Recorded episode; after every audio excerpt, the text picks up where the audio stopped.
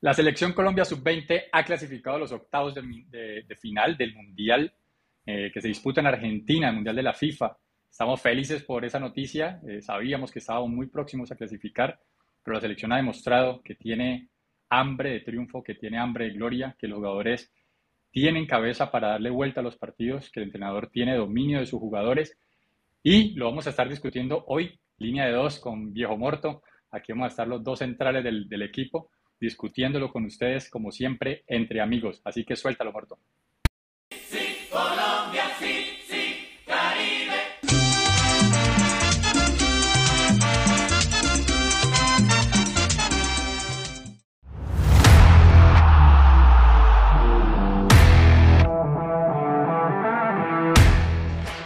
Toca atrás para James. ¡Mete un rebote! ¡Qué!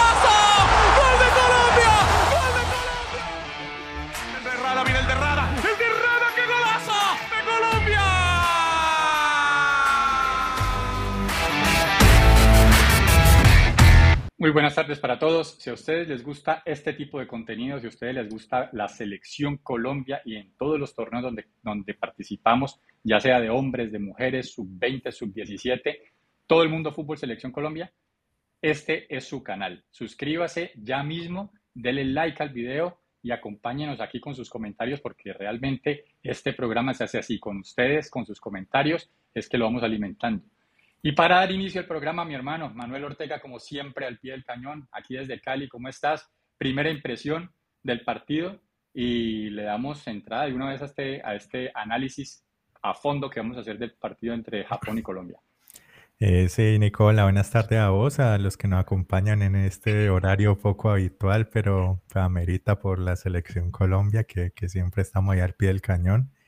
Eh, la primera impresión que me dio el partido es que Colombia debía ganar, tenía con qué, mostró pergaminos desde el principio, eh, se vio superior en casi todo el partido, eh, de pronto no, no debió darle en algunos momentos el balón a Japón ni sufrir tanto, pero, pero bueno, al menos se sacó el resultado y, ya tranquilos para la, la, próxima fase. Así es, Manuel, correcto, por aquí vamos dando la bienvenida a las personas que se van uniendo Ángela Muegues, como siempre, buenas noches, Melos. Ángela, gracias por estar ahí presente. Te veo bastante presente estos días eh, con nuestro canal. Te damos las gracias por eso. Adolfo Esteves, papá, como siempre, gracias por estar ahí pendiente. Te vi un comentario desde que se acabó el partido. Estás ahí. Dijo Adolfo Esteves, debían ganar y lo hicieron, pero veo a Colombia un equipo inocente, inseguro y sin rebeldía. Bueno, lo estaremos, dieron vuelto un marcador, ya van dos veces que lo hacen. Eso, es, eso muestra un poquito de rebeldía, pero lo vamos a discutir ahorita más adelante. César Chanel dice, buenas noches, Melo. Buenas noches, César. Muchas gracias por estar ahí, mi hermano, como siempre presente. Aquí pregunta, ¿dónde me dejaron al Bati y al Calmas? Pues el Calmas, eh, estamos igual de extrañados, estábamos esperándolo aquí en la nómina, pero al parecer sufrió una lesión de último minuto y no, no, ha llegado. Esperemos a ver si de pronto se nos une un poquito más adelante. El Bati sí se había excusado que hoy tenía que trabajar a estas horas, entonces no, no podía estar. Estamos graves en la pelota parada, ¿no? Dice César Chanel lo, también lo estaremos discutiendo con Manuel ahorita en un momentico con todos ustedes. Claro que sí.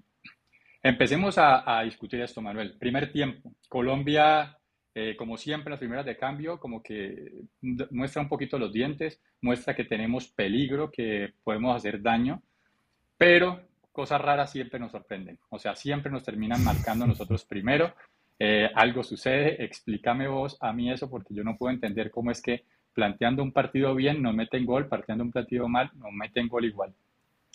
Eh, no, eh, pues yo lo veo por el lado de que de pronto algunos de los inicialistas no, no estuvieron, digamos, bien. En el, hablo específicamente de Luna y del delantero que Cabezas. Cabezas. Eh, me parece, los vi muy como que no estaban concentrados en el partido eh, los vi fuera de, forma, desatentos y me parece que de pronto por eso en el primer tiempo no se pudo ser tan, tan contundente. Eh, ya se mostró un poco más de lo que estamos acostumbrados a verle, me parece que este, es, este partido mostró más, más gambeta, más individualidad, lo que conocemos, más picardía, entonces por ese lado no, ayudó al ataque y me parece que los cambios para iniciar el segundo tiempo, que ya hablaremos de eso, el técnico la, la vio bien ahí, a mi parecer. Ok, hablemos, eh, quiero que las personas que se empiezan a unir y las personas que ven posteriormente este video nos empiecen a dejar en los comentarios para ustedes quién fue la figura del partido del día de hoy para Colombia. ¿Quién fue la figura que realmente nos dio la victoria el día de hoy? ¿Quién fue esa, esa figura que sobresalió por encima de los demás? Aquí, eh, Manuel, para seguir con... Buenas tardes, Carmen Zagua. Gracias, mamá, por estar ahí siempre presente. Buenas tardes. Em, por aquí César Chanel también nos dice Yasser. Por aquí ya nos empieza a dar un vistazo de lo que de pronto puede empezar a opinar la gente. Hablemos un poco de Yasser. Yasser Asprilla es un jugador que sabemos de sus, de sus cualidades. Ha sabido estar en la selección ya de mayores con la selección Colombia. Eh, algunos ya decían que era el reemplazo pues, eh, de James Rodríguez en algún momento. Decían que eso podría llegar a pasar. Mm, se ausentó de la selección sub-20, no estuvo en el suramericano porque estaba, eh, digamos que con su, eh, con su equipo en Inglaterra disputando su torneo.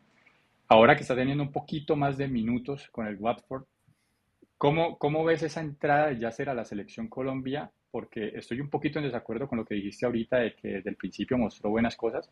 Eh, estoy un poquito en desacuerdo, creo que se fue acomodando, pero ¿cómo lo viste vos y cómo ves el ingreso de Yasser a esta selección sub-20, Manuel? Eh, listo, no, lo que digo que mostró más fue referente al partido pasado que me parece que quedó en deuda. Eh, ya luego fue, aumentando de ahí en adelante. Eh, me parece que es, es, importante tener a un jugador de estos, así no haya está en el sudamericano, jugador diferente a los que tenemos, tiene esa gambeta corta, tiene, tiene la, la, la explosión, es rápido, es, es pícaro en el buen sentido, entonces es bueno tener jugadores así que, te sorprendan en cualquier momento, no, no, que no sean predecibles para el rival, entonces no, es muy, muy importante. Eh, aquí está don Luis Muñoz que nos saluda y nos dice, nos dice, ¿qué nos dice? Nos dice don Luis Muñoz nos dice, hola Melos en sintonía, gracias don Luis por siempre estar ahí presente, ganamos que es lo importante, no era fácil, pero logramos el resultado. Claro que sí, y logramos el resultado y no solo eso, o sea, hay una excelente noticia para la selección Colombia en este momento y es que em, tenemos mucha chance de ser los primeros del grupo, bastante oportunidad. Con un empate quedaríamos primeros del grupo, un empate en la última fecha contra el equipo africano, contra Senegal, quedaríamos primeros del grupo. Si Japón no vence a Israel, quedaríamos primeros del grupo también ya sí o sí, sin importar lo que suceda. Si quedamos primeros del grupo, jugaríamos el día miércoles de la próxima semana, lo cual nos daría un día más de descanso y jugaríamos contra uno de los mejores terceros. Entonces estaríamos, digamos que en cierta condición, en cierta, por decirlo de alguna forma, seríamos un poco en ventaja con tanto descanso como de enfrentar a un rival un poco más débil.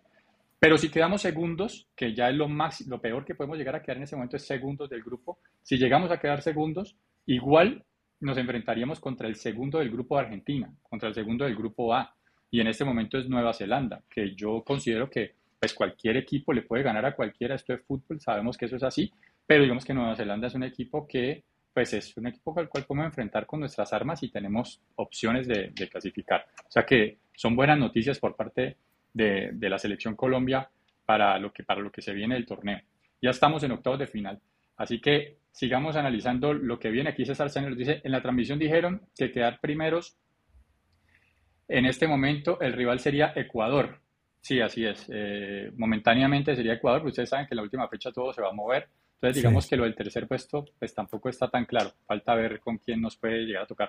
Lo sabremos después del partido, obviamente, después del último, de la última fecha, pero pues ya tenemos luces de que... ya clasificamos, ya. Sí, ya. De acuerdo. Ya cumplió el primer objetivo. De acuerdo. Pasemos, bueno, en la parte de que estamos hablando de Yasser Asprilla, para darle continuidad al tema de Yasser.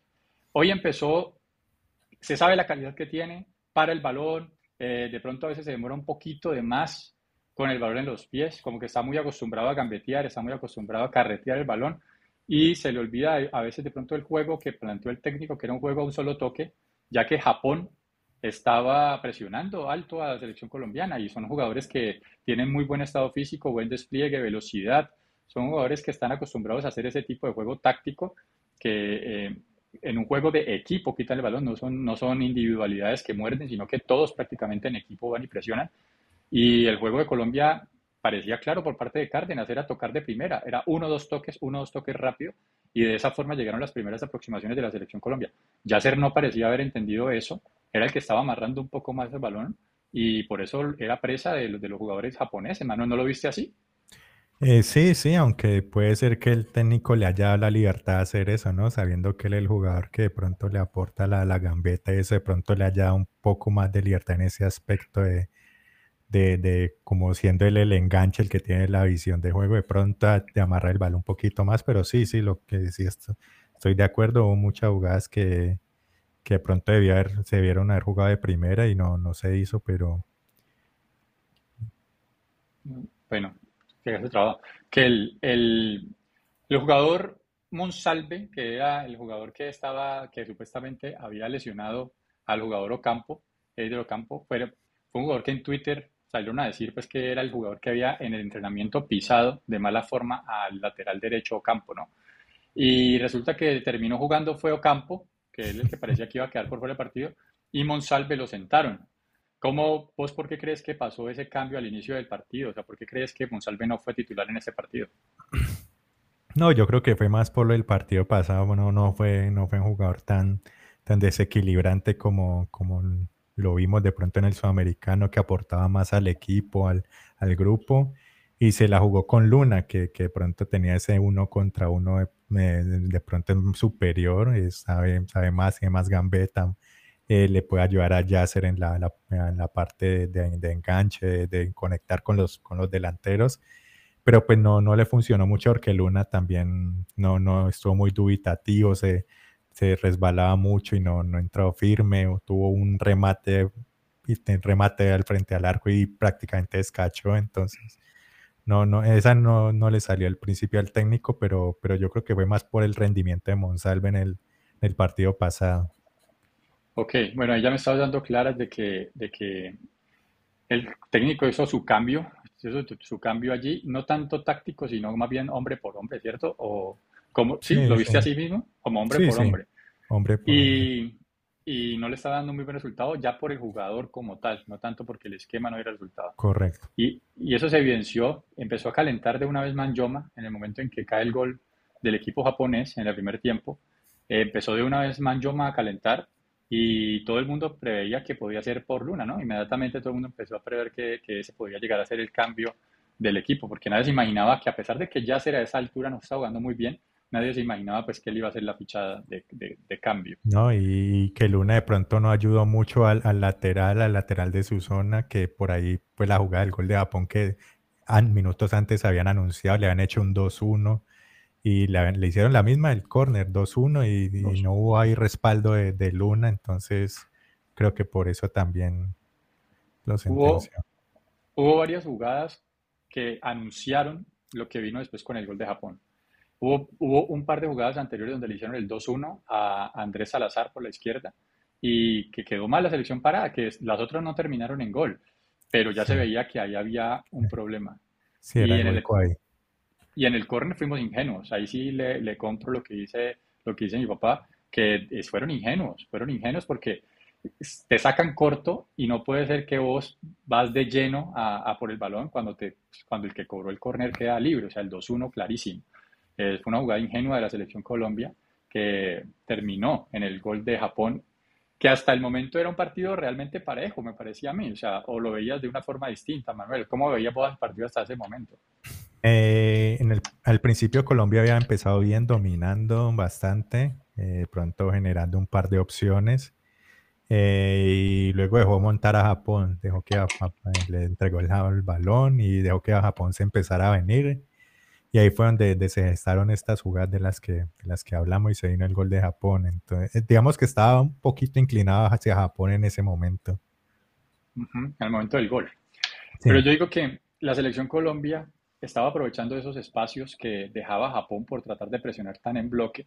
O sea, como tenemos jugadores de buen pie, eso es la gran ventaja que tiene la selección Colombia, es que tiene jugadores de buen pie en todas sus líneas. Estamos sí, sí, hablando, o sea, por ejemplo, el arquero saca con Ocampo y van y lo presionan. En un equipo normal, un lateral derecho termina reventando el balón, eh, regresando la al central, pero resulta que aquí es el amague, el amague que te empieza a desgastar. O, eh, Ocampo te hace un amague que te va a tirar para el centro y mentiras que te gambetea por la raya. Después te, te, te amaga que te va a salir por la raya y mentiras que te la tira al centro y juega con puerta. Entonces eso desgasta mentalmente al equipo, eh, al jugador que está presionando. Y en últimas, eso, se, eso siempre termina en que el jugador ya no se tira a presionar, sino que empieza a retroceder y a quedarse un poquito parado pues, para evitar un posible pase. Pasemos a analizar esa línea defensiva, que la vez pasada no le dimos tanta cabida a la selección Colombia en la parte defensiva, pero ¿cómo viste esa, esa, esa, esa defensa eh, con los dos centrales que sabemos que son bastante buenos, pero ¿cómo los viste en estos dos partidos, incluido el partido pasado, cómo los has visto? Eh, en lo personal me, ha gustado, me ha gustado, eh, lo han hecho bien, siempre eh, tranquilo, sin, complicarse mucho. En, un par sí, pues obviamente la juventud todavía les juega esa, esas malas pasadas de, a veces el ímpetu, pero pero en líneas generales me han gustado, lo han hecho bien, eh, están ahí pendientes pues de relevar al compañero, de estar pendientes de, del rival, entonces no, me ha, me ha, gustado y no, no hemos pasado, digamos que no, los goles que nos han hecho no ha sido pues por fallos de centrales ni nada, sino por otros tipos de jugadas. Ajá, aunque nos llegaron bastante, como vos decís, no fue culpa de los centrales, pues que ya llegaron hasta esa instancia de disparo, tanto en el partido pasado como en este. Aquí Alejandro Barón, mi hermano, buenas noches, gracias por estar ahí presente. Dice, después del 2 a 1 tenían para el 3 1, pero quisieron guardar el resultado. Pero como vimos eso peligroso y el arquero le faltó cancha para quemar tiempo con esos 10 de reposición que mandaron. Eh, bueno, leí como regular yo ahí ese, ese comentario sin tanta puntuación, pero sí entiendo el comentario que acabas de hacer. Sí, nos pusimos a quemar un poquito de tiempo, como a guardar mucho el resultado, pero también me pareció exagerado, 10 minutos de reposición, me pareció que no había sido para tanto, pues un bar sí hubo, el, análisis que ahorita lo estaremos haciendo del penalti que le quitaron en contra Colombia, pero no para 10 minutos, o qué, o, si, o usted piensa que sí, Manuel. Eh, no, 10 minutos mucho, pero de pronto 7, 8, pues ya la norma de la FIFA es que, que, que repongan todo lo que perdió hasta, hasta la ida, la, las idas a tomar agua, todo eso, entonces Sí. Ahí está. Hace poco le pasó a un equipo colombiano en la bombonera, eh, creo que fue Pereira que jugó. Pereira. Que jugó y, y, resulta que repusieron como, uy, ¿cuántos minutos fueron? Como, como 10 también. Y sí, le empataron más ahí. De 10, más de 10 y les empataron al final. ah, no, les ganaron. Les ganaron, les ganaron sí. Que hubo un gol de peruano también, un gol de peruano y después metieron otro gol al final. Advíncula. Bueno, aquí vemos que está conectándose Diego Medina. Vamos a ver cuando le veamos la luz a Diego Medina para unirlo a la transmisión.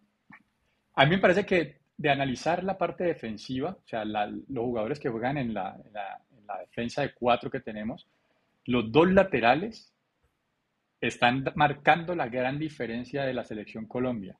Y eso es algo que yo siempre he discutido y siempre, digamos que he defendido esa teoría de que los equipos que tienen buenos laterales son los equipos que están para grandes cosas. Vos rara vez ves un equipo que llegue lejos en un campeonato que sus laterales sean regulares o malos. Por eso siempre alegué por Tecillo, por eso siempre he alegado porque en la selección Colombia jueguen laterales reales que puedan pasar el ataque y te aporten. ¿Cómo ves, por ejemplo, pues de Ocampo, digamos que ya lo conocemos bastante, pero por ejemplo Andrés Salazar, que ha sido, digamos, como un poquito más sorpresivo su presencia en estos dos partidos. ¿Cómo lo viste el día de hoy, Manuel? Eh, no, me, gustó cuando salió a atacar, eh, salió con, con, criterio, porque él, digamos que lo vemos como un lateral de pronto un poco más defensivo y siendo Campo el, el lateral más, más ofensivo. Y, pero cuando él le tocó salir fue, lo hizo bien, hizo buenas paredes con los compañeros, llegó a esta línea de fondo. Entonces me, me, gustó, me gustó que tenga, que tenga el criterio, que lo muestre que, y que, que sea sorpresivo, ¿no? Que no siempre quede allá y que aporte. De acuerdo. Le estaban haciendo el 2-1, como vos dijiste muy bien, pero también era por falta de apoyo de Luna por esa banda. En el partido pasado sufrió también un poquito porque ya se le estaba jugando por ahí por la izquierda y bajaba un poco menos. Aquí dice Alejandro Barón, dice, ese Ocampo es tremendo lateral, me recuerda a Zúñiga en sus inicios. Ese pelado tiene buena proyección. De acuerdo, aquí también lo hemos dicho, es que realmente se parecen, son de la misma casa, los dos juegan en Atlético Nacional. Jugaban, pues, eh, Zúñiga jugó en el Atlético Nacional y, y Ocampo también lo hace ahora. Y claramente es que tiene gambeta, tiene quite, tiene proyección, ataque, velocidad. Las primeras jugadas de la selección Colombia también fue él proyectándose completamente al ataque.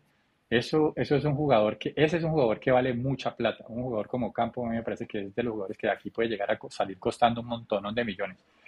Aquí dice César Chanel, dice, Salazar se mandó un buen caño hoy. Un caño, pero impresionante. Esos que, no, yo pago, yo prefiero ver, hay gente que le gusta pues que el fútbol sea bien jugado en el sentido de que hacerla correcta ya, hacerla fácil, tóquela y ya, haga lo suyo y ya.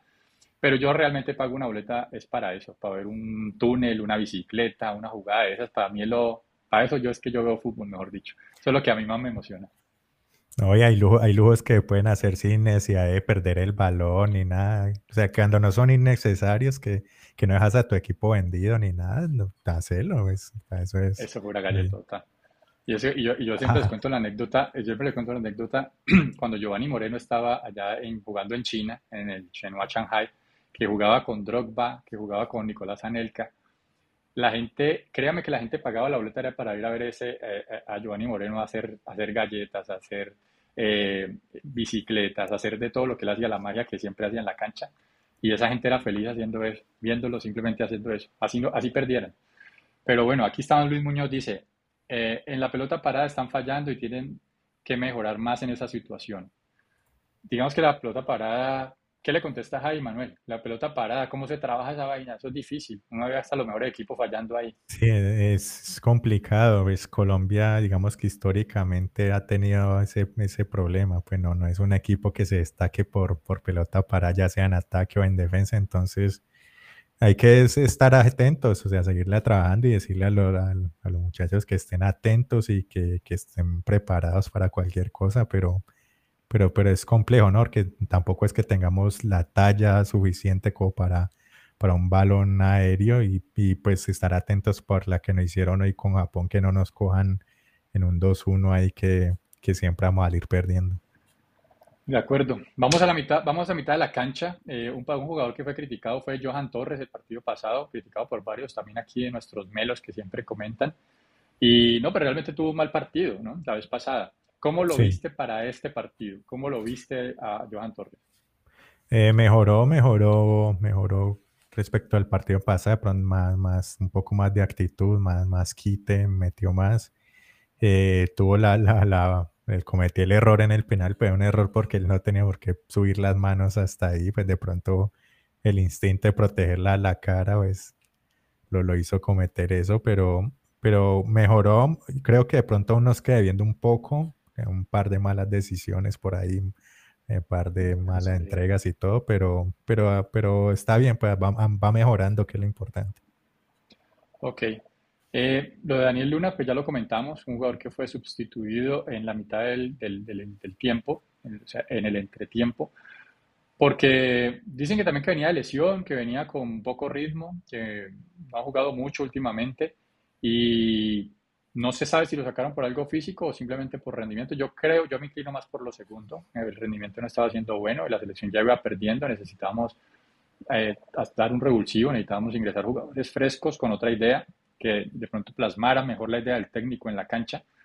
Y el resultado fue inmediato. O sea, la selección Colombia terminó el primer tiempo, digamos que un poco esperando que se acabara, un poco dejando pasar el tiempo, sabiendo que iban a tener indicaciones o iban a tener algún tipo de cambio en el entretiempo y así sucedió.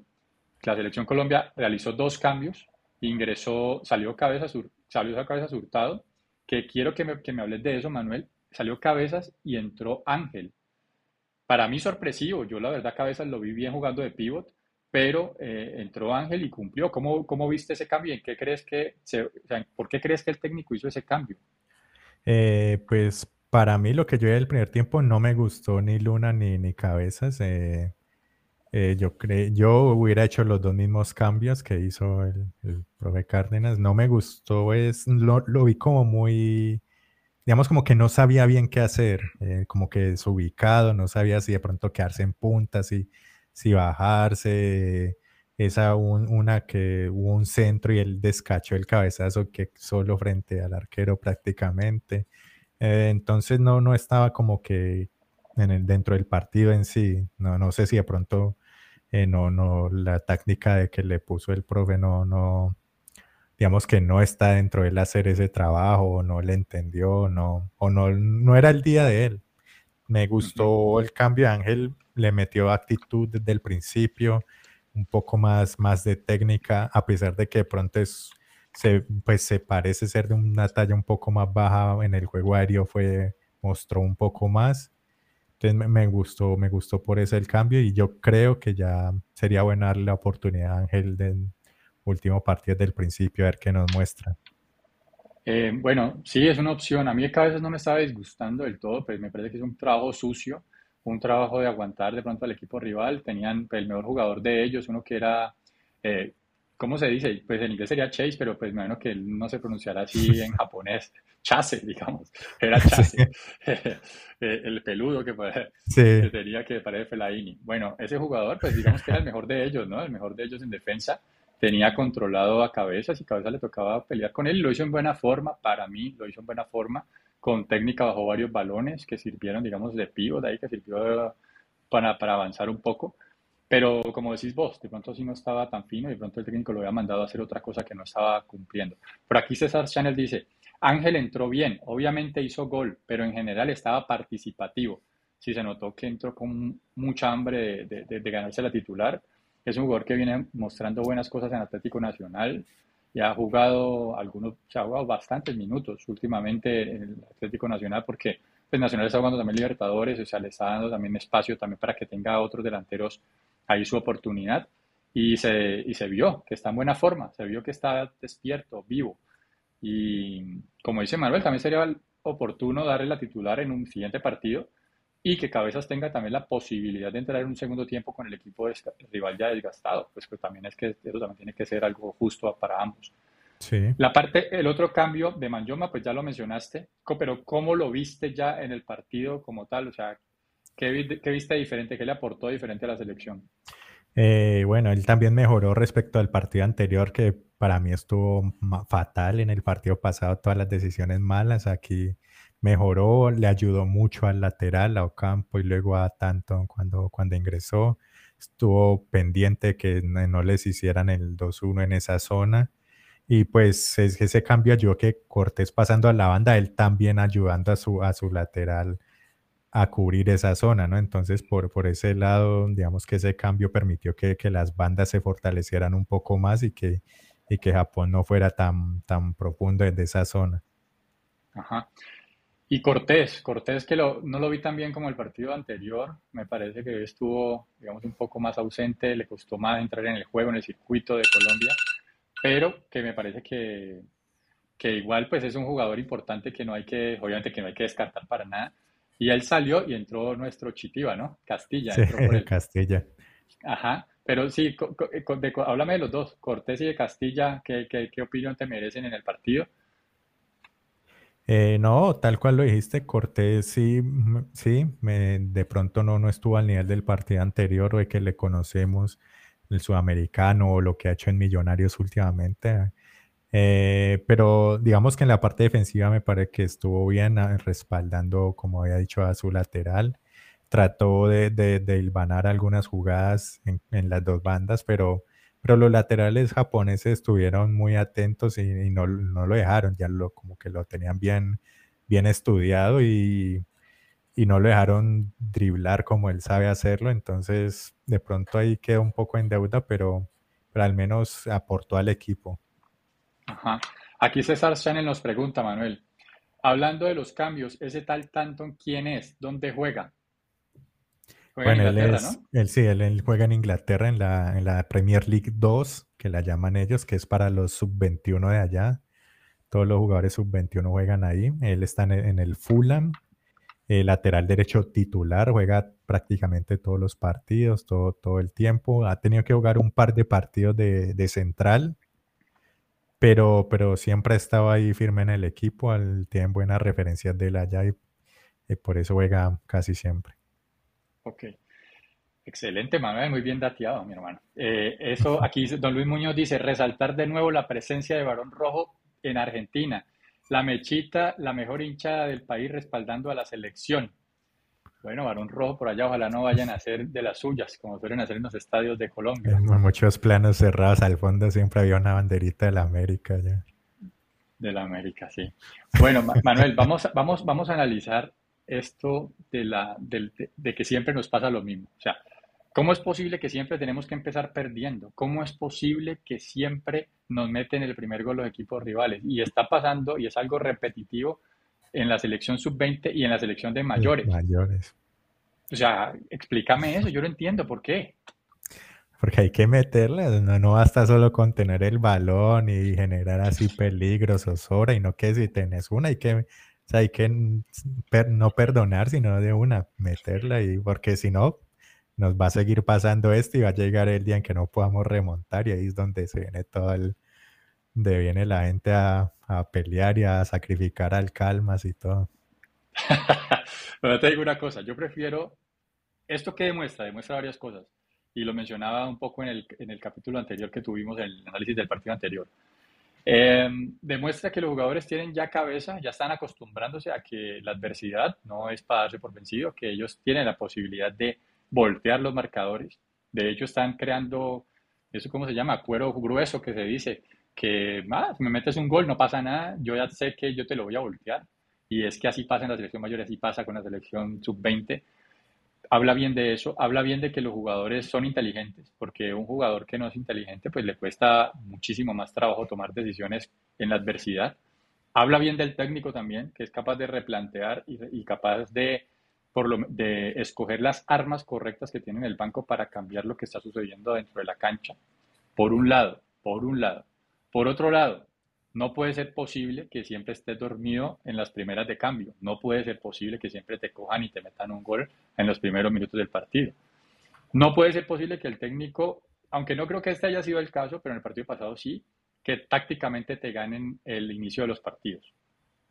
O sea, no puede ser posible que siempre te ganen el inicio de los partidos.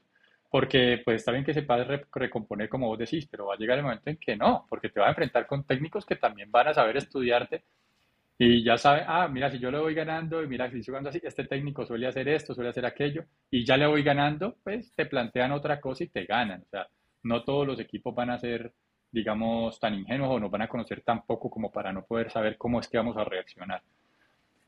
Obviamente prefiero ganar, y es que si seguimos ganando así, no, pues que toda la vida siga así, que toda la vida siga así. Prefiero ganar que un técnico que empiece siempre con el planteamiento excelente y después a la mitad del tiempo nos volteen y el técnico no lo voltea el partido todas las veces y siempre quedemos perdiendo, pues obviamente prefiero lo primero. Pero pues sí es una cosa a considerar, Manuel, y, yo no entiendo cómo podría, em, o sea, no entiendo cómo podríamos mejorar realmente eso, o sea, sería una cuestión de, de, concentración o es una cuestión de táctica que el entrenador se queda corto en la táctica previa o en el análisis previo de los rivales.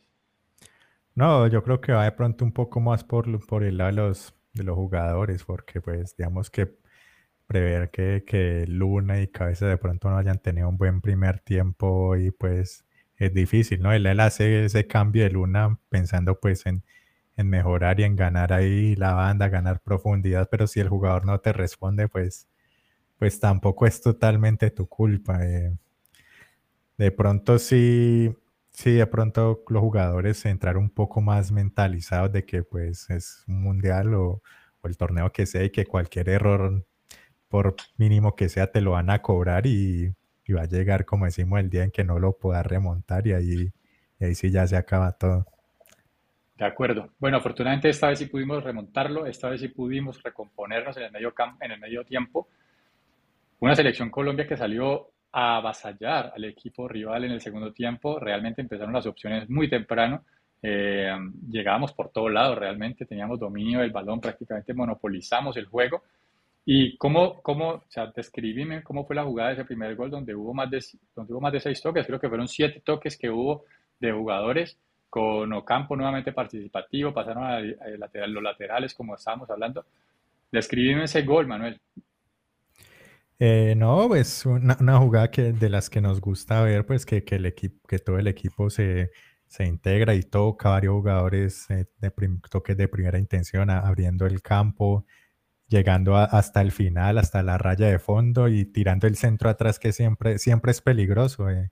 Ángel arrastrando marca y dejando que, que Yacer llegue solo. Entonces, digamos que se combinaron varias cosas ahí de las que se deben hacer bien y, y esperar que, que, que, los muchachos de la selección lo, lo, siga, lo siga intentando, ¿no? Que, que están las jugadas que, que se deben hacer y que funcionan. Siempre el centro atrás funciona y el, arrastre funciona, el, el, toque de primera intención funciona, entonces a seguir con, con esto. Así es. La, la, la jugada que vos decís es típica, ¿no? El 9 tiene que llegar hasta, pues cuando tiene acompañamiento, llega hasta línea de fondo. Cuando no tiene acompañamiento, hace el amague que va a ir hasta línea de fondo y, se, devuelve al punto penal.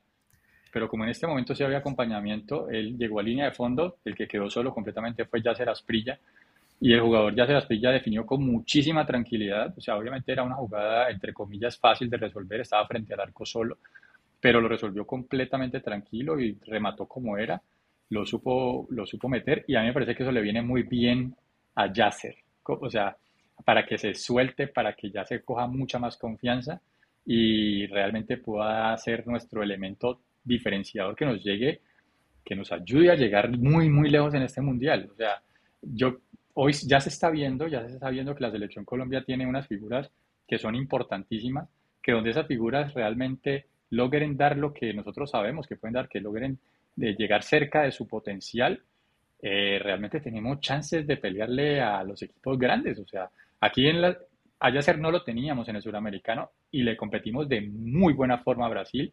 En los dos partidos terminamos empatados. Eh, de hecho, Brasil mereció perder el primer partido que jugamos. le, jugamos súper bien, súper bien y, merecimos haber ganado. Pero yo digo, y esos son los rivales fuertes. Vimos una Italia también que supo sorprender a, a, Brasil. Y, vemos que ahí ya se va decantando por allí la, los, rivales que son los fuertes a vencer. Vamos a ver qué, qué es lo que nos depara. Aquí César Chávez, dice, hubiera sido justo el empate porque casi queda 2-2. Eh, pues bueno, después, de que, después del primer gol empata, del, del, empate, Colombia siguió con, lo misma, con, con el mismo ímpetu.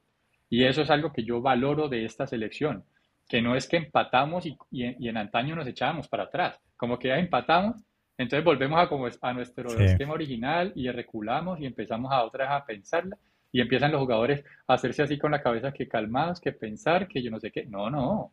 Metemos un gol y vamos por el segundo y seguimos. Los muchachos ya les, les nota el hambre. segundo gol, Manuel. ¿Cómo lo viste? Escribínoslo ahí, qué pasó.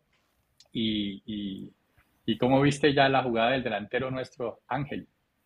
No, bien, bien. Me gustó pues que que no, no se estaba en el, en el, momento justo, con el olfato del goleador, no, no yéndose a, donde está la jugada, no esperando un posible rebote, que sabía que ya estaba ya ser definiendo en la jugada, entonces sabía que de pronto le, le podía quedar y efectivamente le quedó y, y le metió el, el zapatazo sin, sin miedo pues a que pronto llegara el defensa japonés a, hacerle algo y no que ese es lo que decimos de la actitud de que le metió el zapatazo y lo, que se venga, ¿no? Entonces, bueno, porque ahí también se llegó hasta, hasta la, el fondo, eh, hubo un buen, buen avance por la banda, entonces, eh, bueno, me gustó, me gustó Ángel ahí que, que tuvo el olfato que, le, que le buscamos en, en un 9. Sí, sí, sí. Bueno, después de eso, después de eso viene lo que estaba comentando aquí César Chanel, que decía lo del penal. Pues creo yo que se refería pronto a eso, que estuvo cerca, dijo, porque casi queda 2-2. Sí. Eh, una jugada rarísima, porque el jugador era, ¿quién era, quién fue el jugador que, que, saltó allí? Fue Johan Torres. Ah, Torres, Torres, Castillo, no, Torres. Fue el que, fue el que saltó como tapándose la cara o como mm, cubriéndose la cabeza. No se sabe si del balón o, del, o el rival, porque de pronto pensó que de pronto el rival le podía llegar a golpear y por cubrirse la cabeza alzó demasiado los brazos. En la transmisión decían que si, que si uno alza los brazos por encima de la altura de los hombros, ya es considerado mano. O sea, así sea que uno se esté cubriendo una parte del cuerpo, lo que sea, si uno alza los brazos por encima de la altura de los hombros, es considerado mano, o sea, es sancionable. Y eso fue lo que hizo el jugador, alzó las manos a la altura de la cara, de la cabeza, y el balón eh, aparentemente le pega, o sea, la jugada se ve rápido en la repetición, lo único que a mí me parece... Hay una cámara que sí muestra que le pega bien en la mano, que le pega primero en la mano. Es que, es que, lo, que lo que lo deja en evidencia es que la mano rebota, ¿no? O sea, la mano sale hacia atrás, o sea, que se nota que algo le pegó. Y pues, pues, siguiendo la regla, pues penal. O sea, si siguiendo la regla es penal. ¿O vos crees que eso no deberían haberlo sancionado? No, sí, sí, es penal, claro, es una mano irreglamentaria, no, nada que discutir ahí. Y, aparte de eso, venimos de un partido donde nos pitaron una, no, no, no igual, pero sí también era una, una jugada donde el, donde defensa no tenía intención. O sea, una jugada donde el defensa ni siquiera estaba mirando el balón y le pegan su brazo y nos pitan penalti a favor. En esta nos tocó en contra. Afortunadamente, el jugador japonés la estrella contra el palo y nos salvamos de esa jugada porque pasábamos de estar clasificados a, todavía estar esperando la última fecha. Aunque con, aunque con, con cuatro puntos, con el empate también hubiéramos quedado prácticamente clasificados, ¿no? Pero pues todavía tocaba esperar la última fecha. No, de, de tercero ahí de pronto ahí ya, sí, ya complica la cosa. Pero no, bien, eh, para responderle a César, yo creo que de pronto si hubiera podido ser justo, Japón tuvo, aparte del penal, tuvo otra después en el palo de, cabeza también. Eh, tuvo esta, el, que mencionamos, Chase, el, el, peludo. Tuvo otra también que atajó el arquero al final. Tuvo varias aproximaciones, entonces de pronto sí, sí hubiera podido ser justo el empate, porque tampoco ve que Japón se escondiera debajo de su barco. Sí, es verdad, pero entonces eso eso nos deja aquí algo por decir. Los dos partidos, aquí, hola Marilyn, gracias por estar allí. Buenas noches, Melo nos saluda. Gracias por estar acompañándonos. Por favor, los que no le han dado like al video, por favor, denle de una vez like para que eso le llegue a muchas más personas. Denle like al video y quédense un rato más y verán cómo llegan muchísimas más personas al en vivo. Em, que, quiero, pues que el partido pasado y este tienen eso en común que son partidos en los cuales los rivales nos han jugado también bastante bien, que han sido partidos reñidos, partidos que han sido cerrados y que la posibilidad del empate, digamos que nadie hubiera quedado con una sensación de, de injusticia. O sea, si hubiera sido empate, todos hubiéramos dicho, bueno, sí estaba dentro de lo que pasó en el partido, pudo haber quedado en empate perfectamente. Entonces, Estamos hablando de que, bueno, sabemos que el grupo que nos tocó era un, grupo difícil, sabemos, eso lo sabemos todos, y aquí nadie venga a decir que, que Israel era un equipo malo, no era malo, un equipo que, bueno, ya lo dijimos aquí, quedó segundo en, en la eliminatoria ya por, por, por, por, la UEFA, solamente perdió contra Inglaterra en tiempo extra, o sea, es un equipo serio. El equipo africano es un equipo que viene a quedar campeón ganando todos los partidos que disputó. El equipo senegalés eh, y el equipo japonés, digamos que entre comillas que era el más flojo del grupo, ya se ya mostró, sacó los dientes y le ganó al equipo senegalés y hoy viene y con nosotros juega súper bien también, jugó a lo suyo y también se hubieran podido llevar perfectamente el empate. Entonces estamos hablando de un campeonato mundial reñido, un campeonato mundial completamente cerrado que cualquier cosa puede suceder. De las otras elecciones que has visto, incluidas las de este grupo también, Manuel, ¿Qué selección te ha sorprendido? ¿Qué selección ves como que podría llegar a ser un escollo difícil para la selección Colombia? Eh, bueno, no, no he podido seguir muchas, muchos los equipos que yo quisiera ver, pero bueno, Argentina, lo que hablábamos, que se metió por la puerta de atrás y ya clasificó también. Ahora sabemos pues que ellos tienen el ADN ganador y que siempre le meten la ficha. Ahora se pueden volver uno una presa difícil eh, Brasil, pues a pesar de que perdió con Italia, pues eh, hoy recuperó y ganó 6-0 a República Dominicana, entonces se puede, se puede estar despertando esa bestia.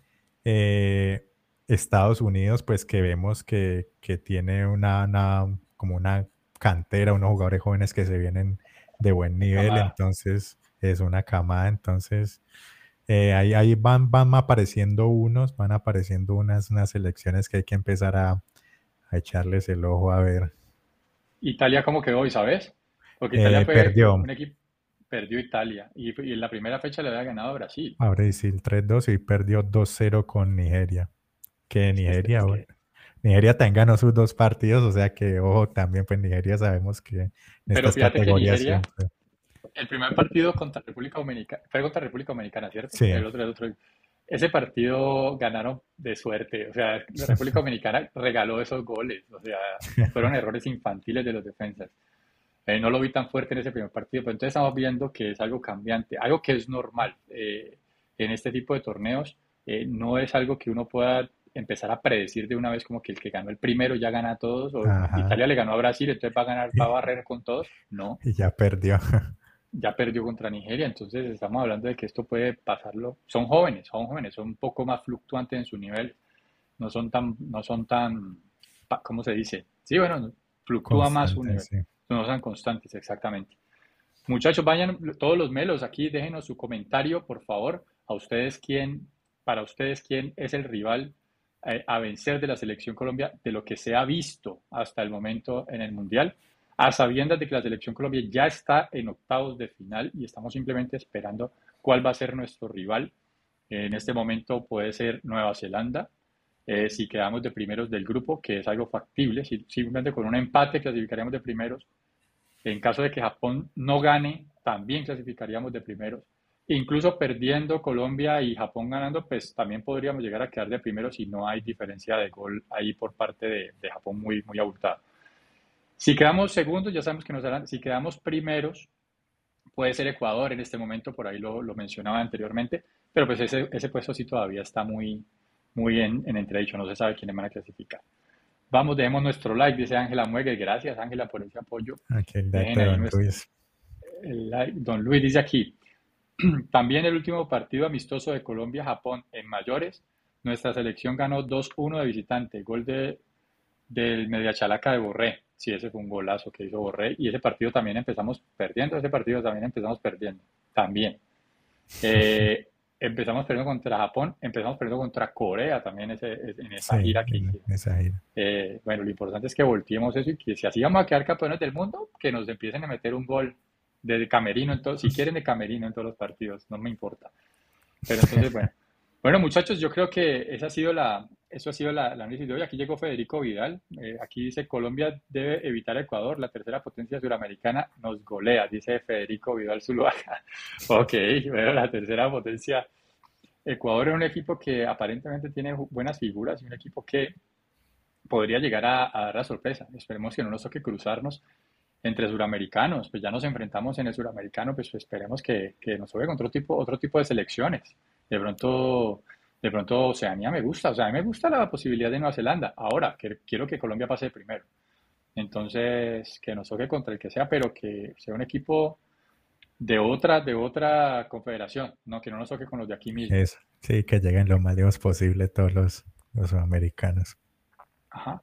Listo, muchachos. Este, este fue el análisis, eh, este fue el análisis del partido del día de hoy. ¿Cuándo es el próximo partido, Manuel? Este sábado Sábado nos toca jugar contra Senegal. contra Senegal. ¿A qué hora jugamos? ¿Tenés la hora allí? Eh, Esta aquí no, es, sí lo tengo, 4 pm. Esta vez sí auspiciamos de locales, pues, pues, todos los partidos son en Argentina, en el mismo estadio, pero digamos que estos dos primeros habíamos estado de visitantes. Eh, esta vez Colombia contra Senegal, 4 pm. Nosotros vamos a estar aquí a las 6 de la tarde, si todo, si, si, si Dios nos lo permite y todo sale bien. Vamos a estar aquí a las 6 de la tarde comentando la clasificación de Colombia, ya definiendo nuestro rival, si somos primeros, si somos segundos, si vamos a jugar el siguiente martes o si vamos a jugar el siguiente miércoles. Aquí dice César Chávez, dice, mejor empezar perdiendo y ganar que morir 0-0 como Reinaldo Rueda. Rivera, claro que sí, completamente de acuerdo, César Chávez. O sea, es que si usted me dice que Perú nos hubiera empezado ganando y le hubiéramos ganado 2-1 al final, te lo firmo todos los partidos que quieras. O sea, es que si, vamos a- si nos garantizan que vamos a terminar ganando, firma donde quiera, firma donde quiera. Ese es el mejor técnico del mundo, el que siempre va a voltear los partidos. Aquí don Luis Muñoz, dice, Ecuador está de sexto en Sudamérica, ya perdió y no creo que clasifique. Bueno, no sé. Dice que sexto, sexta, sexta federación de Sudamérica, sexto equipo en Sudamérica. Miguel Díaz, con la buena muchachos. Miguel, gracias por estar ahí, mi hermano. Bacano verte por acá nuevamente conectado. Bueno, yo creo que podemos dejar ahí el programa de hoy. Dejamos todo picando para el día sábado, 6 de la tarde, después, justo después del partido de la selección Colombia contra Senegal. Muchísimas gracias por habernos acompañado. Por favor, denle like. No se vayan a ir sin darle like al video. Yo sé que hay algunas personas que después a trabajo porque lo ven en el celular y no ven bien cómo darle like o en el televisor, que es un poquito más difícil. Entonces, pero no importa. Si acá el programa le dan ahí like y si lo pueden compartir, pues nos hacen un gran favor.